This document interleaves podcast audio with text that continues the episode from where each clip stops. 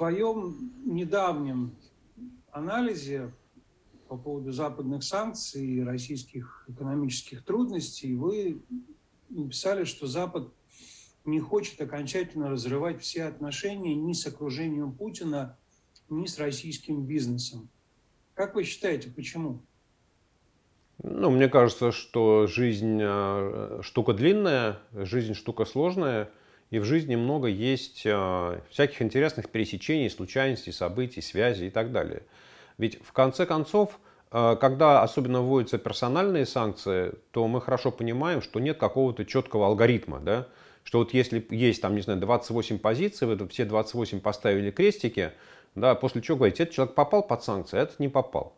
Принятие решения о персональных санкциях, оно носит ну, такой как бы персональный характер. Да, то есть к каждой персоне относится индивидуально. И у кого-то есть э, свои недруги, у кого-то есть свои приятели, у кого-то есть свои знакомые, у кого-то есть более сильные лоббисты, ну и так далее. И вот куча этих факторов, она начинает играть. Кто-то является владельцем компании, которая поставляет критически важные товары в ту или иную страну. Вот. Ну и, собственно говоря, после этого кого-то вводят в санкционные списки, кого-то не вводят. Дальше по каким-то ну, совершенно вообще непонятным соображениям для кого-то члены семьи включаются в санкционные списки, а для кого-то не включаются. Да? Ну и, соответственно, как только человек узнает, что он в санкциях, под санкциями, он тут же переписывает собственность там, вчерашним числом на свою жену, брата, свата, зятя, сына и так далее. Да? Ну и так далее. Вот, поэтому и насколько я вижу, э, ну, западные страны, они не особенно с этим борются. Ну, как-то относятся к этому так. Ну, ну, ну перевел активы, ну и перевел, ну и бог с ним. То есть вы видите в этом санкционном разброде некоем или недожатии э, не, скажем, тяжелые размышления о том, что будет, если мы загоним его в угол, а у него ядерная кнопка и так далее, а вот такая а что-то более а, обособленное, мелкое и варьирующееся от случая к случаю. Ну, я бы сказал по-другому. Я в том, как вводятся персональные санкции, не вижу никакой особой логики, никакой особой стратегии. Да? То есть э, э, погоня за количеством людей, которые попадают под санкции, для меня мне, мне представляется ну, совершенно таким неважным и закрывающим смысл санкций моментом. Потому что от того, что мы включим под санкции, не знаю, там 300 депутатов Государственной Думы, я не говорю, что они хорошие люди, правильные люди, да.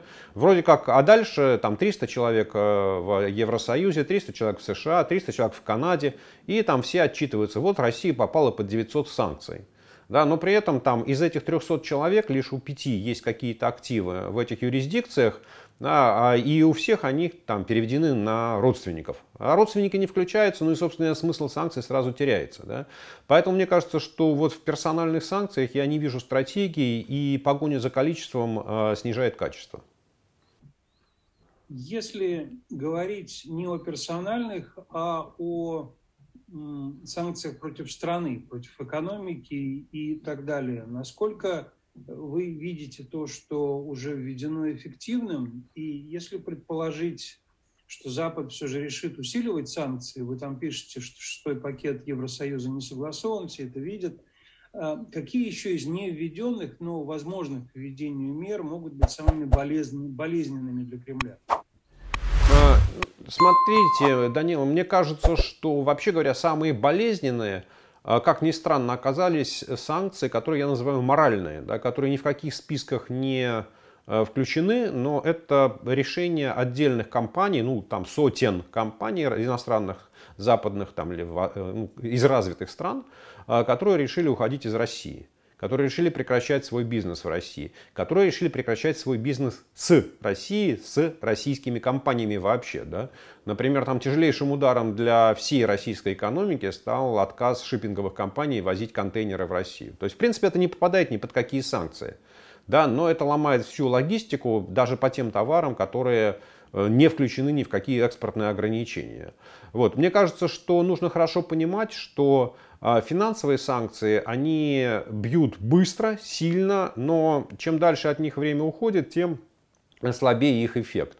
Да, тем более, вот, ну, это мы хорошо видели там, в 2014 году, ну и в этом году санкции сработали сильнее, то есть инфляция подлетела мгновенно, Вот. Но дальше, если ничего не менять в этом режиме, то, соответственно, там год через полтора-два, российская, а может даже быстрее, российская экономика как-то к этому приспособится и будет с этим жить. То есть сказать, что вот, ну, в тот момент в какой-то да, там, финансовые санкции перестанут практически оказывать какое-либо воздействие. А зато секторальные ограничения, вот ограничения на экспорт, они вначале не чувствуются, Вначале кажется, что они вообще никак не влияют экономик, на экономику, а после этого выяснится, да, не знаю, там через 6 месяцев, через 9 месяцев, через 12 месяцев выяснится, что большое количество производственных цепочек будет ломаться. Да, поэтому вот э, у каждого вида санкций у него своя логика действий, и поэтому не все, что уже работает, мы, не, последствия не всего, что работает сегодня, мы видим прямо сейчас. А, вы обозначили три основных вызова, с которыми российская экономика столкнется вот уже в ближайшее время. Это падение импорта, э, э, в основном, конечно, высокотехнологичного, э, укрепление рубля и индексация доходов бюджетников, которая будет побита инфляцией растущей и так далее. Вот какая ситуация может сложиться в экономике и обществе в результате эффекта вот этих трех вещей, скажем, к концу этого года? Э, ну, можно рисовать любые самые страшные сценарии, да, а можно рисовать сценарий оптимистический. Поэтому в зависимости от того, э, какой, на какой точке зрения вы стоите, что вы хотите получить, для кого вы хотите написать доклад, для президента Путина или для президента Байдена, вы можете нарисовать либо один, либо другой сценарий. Да, вы можете нарисовать сценарий, что э, импорт падает и импорт логистические цепочки не будут работать, э, и, соответственно, рубль будет укрепляться, потому что никто не будет покупать, импортеров не будет, капитальные ограничения будут работать, э, соответственно, э, продовольственные там и под, как это, полки магазинов, особенно потребительских товаров непродовольственных, будут пустеть, там в России не будет новых автомобилей, население будет нищать, потому что государство будет скупиться, не будет индексировать пенсии. Ну и, в общем, падение уровня жизни и качества жизни будет заметным уже к концу этого года.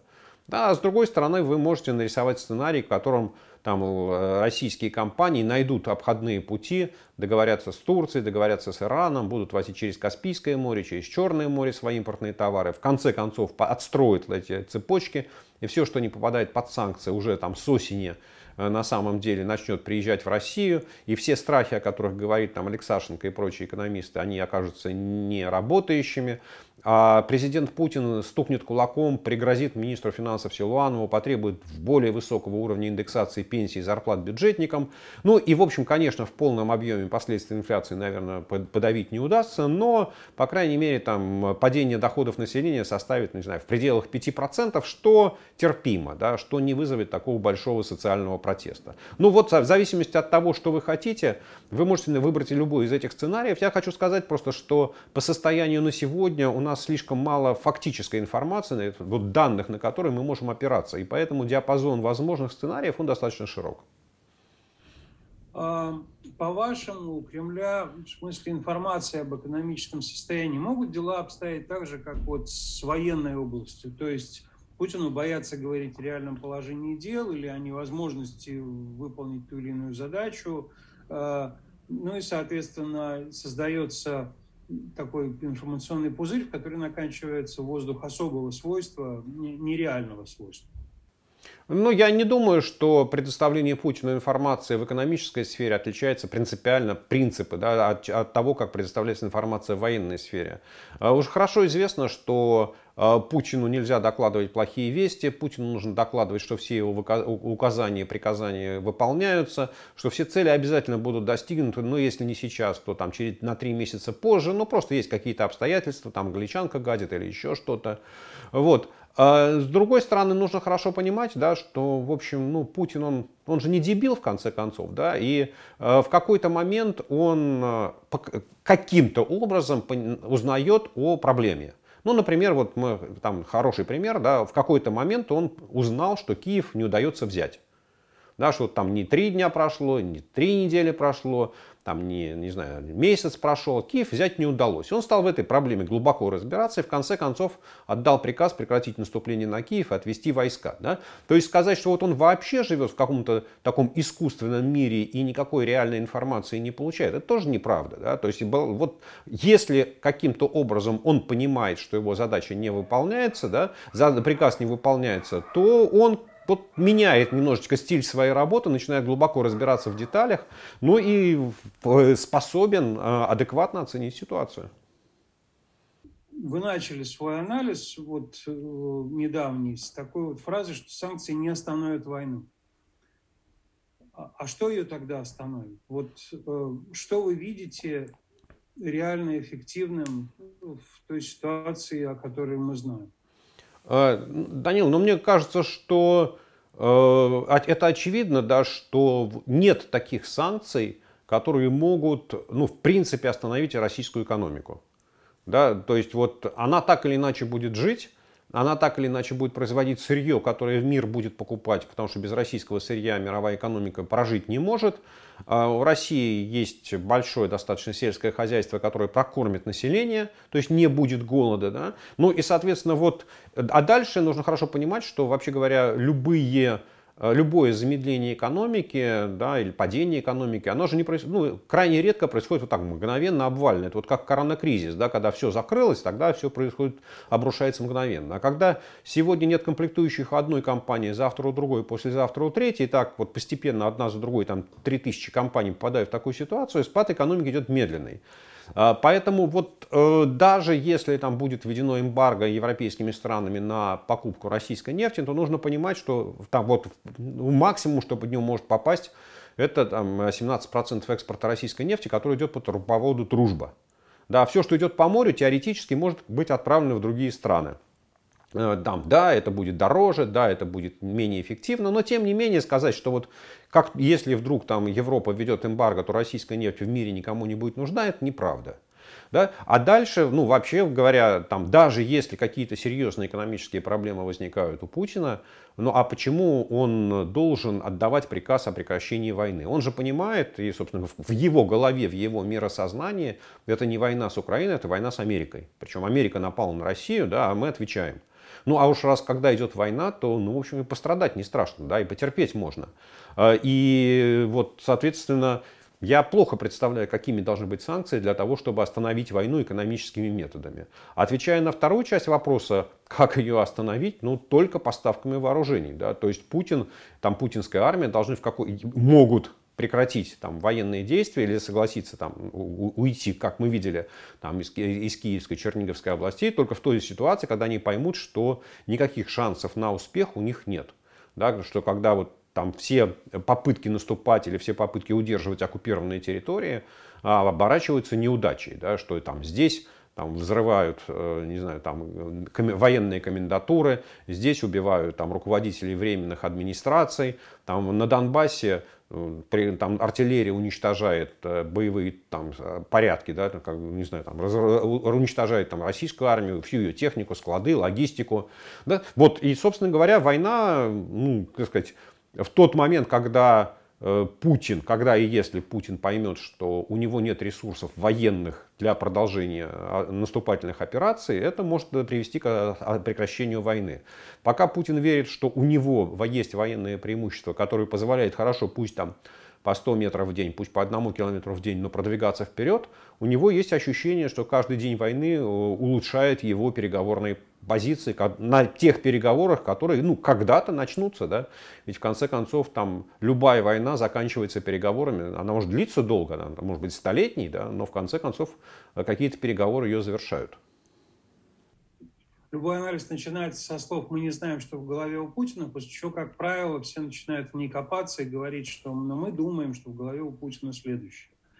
И из этих людей, которые делают такой анализ, они спорят о вот этом отчаянии Путина, то есть насколько, каковы будут его действия, когда он поймет, что да, вот он уткнулся в непреодолимую военную силу или в истощающую его ресурсы военную силу.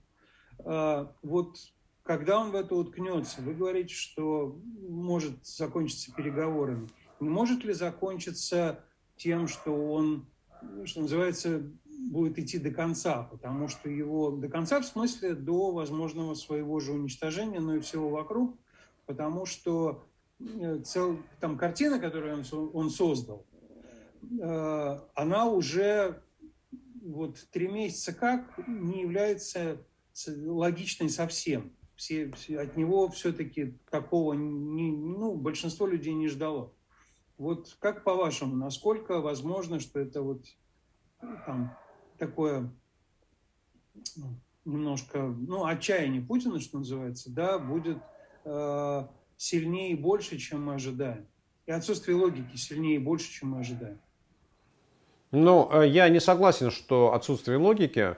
Э, Путин, э, в моем понимании, существо достаточно логичное, просто его логика строится на других принципах да, и на других ценностях. И если вы встанете там, как это, вот в его позицию, примете его ценности, его принципы, его цели, то, в общем, вы сможете понять, что он действует достаточно логично, да, исходя из той картины мира, в которой он живет. Э, вот. Э, что он будет делать, когда его припрут к стенке? Ну, послушайте, вы начали сами с того, что мы не знаем, что в голове у Путина.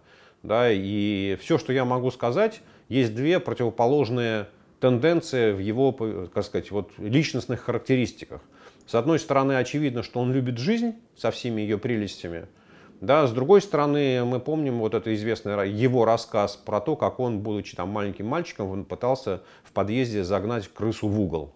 И что после этого случилось. Да, вот, а дальше опять делайте варианты, какие вам больше нравятся. Но я, честно говоря, я пока на мой взгляд, логика поведения Путина в международных делах, в взаимоотношениях с Америкой в первую очередь, да, она сводилась к тому, что он постоянно повышал ставки в расчете на то, что Запад отвернет и примет его условия.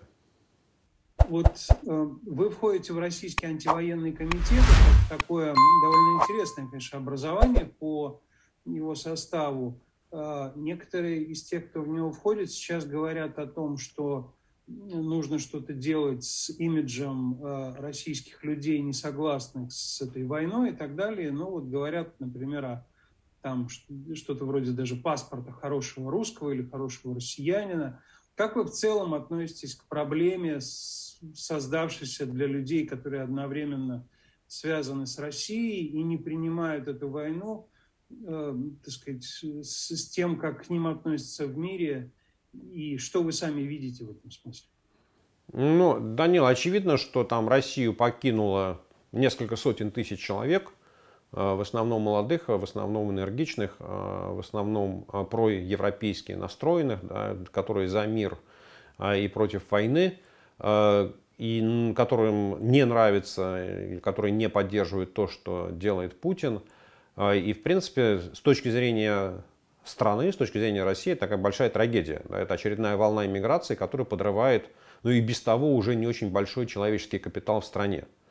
Вот. Соответственно, в рамках антивоенного комитета мы пытаемся помогать людям решать какие-то ну, бытовые проблемы, обустройства, соответственно, логистические проблемы. Там, вторая часть работы, что мы занимаемся там, сбором средств и поставкой медикаментов в Украину – да, пытаясь помогать э, людям, которые попали, э, что называется, под удар путинских ракет и пушек. Вот. Что касается этой идеи с э, каким-то, не знаю, паспортом или как его назвать, мне кажется, что есть желание объединить этих людей, да, или показать, что нас много, что не все русские, вот они такие, как Путин, и такие солдаты-десантники, которые были в Буче. Эм, что из этого получится? Что из этого может быть сделано? Сколько таких людей? Ну, мне кажется, сейчас очень рано говорить. Да? Вполне вероятно, что э, если война продлится долго, если путинский режим будет э, сохраняться еще там несколько там, лет, 10 лет, 15 лет, то вот эта вот волна иммиграции, она рассосется по миру, ну так же, как рассосалась волна после Октябрьской революции. Да, и, в общем, осталось, что казалось, что Э, русских людей много по всему миру, но их ничто не объединяет. То есть на самом деле э, вот такой русской диаспоры на сегодня не существует ни после там, э, первой волны миграции, ни после второй волны миграции, ни после третьей волны миграции. Вот. Но мы считаем, что вот можно попытаться, ну или, по крайней мере, предложить э, людям какую-то такую вот диаспору, да, вдруг, может быть, получится, да, потому что мы считаем, что нас объединяет любовь к стране, любовь к России, э, и все мы хотим э, ее хорошего будущего. Получится это или не получится, ну, давайте поживем, увидим. Вы сказали, что поставки вооружений э, помогут Киеву, значит, и помогут остановить... Э, ну, могут помочь. Мог, могут помочь. Э, у вас есть какие-то свои объяснения того, почему и в этой сфере э, Запад очень сильно тормозит? То есть э, все на лицо, да, зверство на лицо, общественное мнение э, западное более чем готово поддерживать любые фактически поставки вооружений, э, разве что не воевать за Украину вместе с ней. Ну вот э, в чем дело, почему вот эта вот э, недокрученность все время практически во всех э, именно поставках вооружений? Ну, я бы сказал, два есть фактора. А, первое, ну, не нужно забывать о путинских агентах влияния, которых он вскармливал там последние лет 15, да, которые есть в разных европейских странах, которые есть в том числе и в Америке, и которые ну, не то чтобы прямо выступают сейчас в поддержку Путина, но при любой возможности пытаются как-то сдержать вот это вот а, процесс оказания помощи, в первую очередь военной помощи, заблокировать тем или иным способом, ну или хотя бы отложить на какое-то время. А с другой стороны, не надо сбрасывать со счетов а, внутриполитические процессы. Да, уже ну, очевидно, что Вашингтон полным ходом идет на промежуточные выборы, и э, ноябрь – это важнейший, важнейшая точка в президентстве Джо Байдена, и постоянно, чтобы, делая что бы то ни было, принимая какое бы то ни было решение, администрация Белого дома вынуждена принимать в расчет той, как это ну, окажет, какое влияние это окажет на выборы в ноябре. Ну и вообще, то, что я вижу сейчас, уже думают даже не то, что про ноябрь 2022 года, а уже полным ходом готовится к ноябрю 2024 года. Да, и поэтому это тоже влияет. Ну и последнее, наверное, три, получается, фактора – а, как это не жестоко звучит, но общество, в том числе и западное, привыкло к войне. Да, и если вы посмотрите на страницы американских газет, ну, в общем, про войну уже как-то пишут все меньше и меньше. Да, фотографии зверства, ну да, бывают, но уже не такие яркие. А, и, в общем, как-то вот сказать, что общественное давление нарастает, я из того, что я вижу в Америке, я, я бы так не сказал. А мне кажется, что вот общественное давление на политиков э, и в Америке, и в Европе, оно э, снижается ну, в силу того, что человек привыкает ко всему. Да, и нельзя каждый день выходить на антивоенные митинги. Да, вот уже там, там уже 90 дней прошло, ну вот как-то привыкается, да, стерпится, слюбится. Ну вот, к сожалению, такая вот печальная оценка ситуации. Означает ли это, что Путин понимает, без всякого сомнения, мы видим, что его тактика вообще довольно часто именно такова, как бы замотать какое-то дело, когда через какое-то время ну, события покрываются туманом, патиной, и он, так сказать, спокойно проворачивает дальше то, что он хочет, а люди уже не очень реагируют. Вот э, может он в данном случае сделать ставку на это? Ну, я... Опять вы хотите, чтобы я залез в голову Путина, чего я точно делать не умею, я не психотерапевт. А, и то, что Путин... Я говорю не о его психологии, я говорю о том, есть ли у вас подобное моему наблюдению, что вот он так делал, э, так сказать, стерпится, слюбится, сейчас покричат, потом замолчат.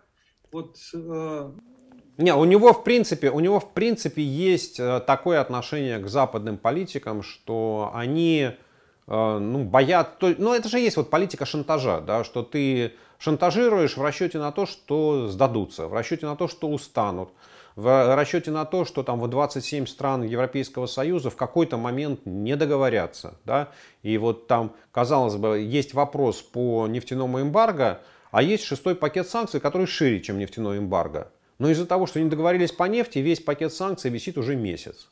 Да, ведь в принципе вот это и, это и есть, ну не то, что тактика Путина, да, он, это его вера в то, что единство Запада, оно такое вот, ну не очень прочное. Да, и, соответственно, самое главное вытерпеть и дождаться того момента, когда Запад начнет ругаться, страны Запада начнут между собой ругаться, там между ними возникнут разногласия. И, собственно говоря, это приведет, как, ну, он же в логике там win-lose, да, там игра с нулевой суммой, соответственно, ослабление Запада означает его усиление в этом противостоянии. Поэтому, да, конечно, это такая вот типичная линия поведения. Спасибо вам огромное, что поговорили.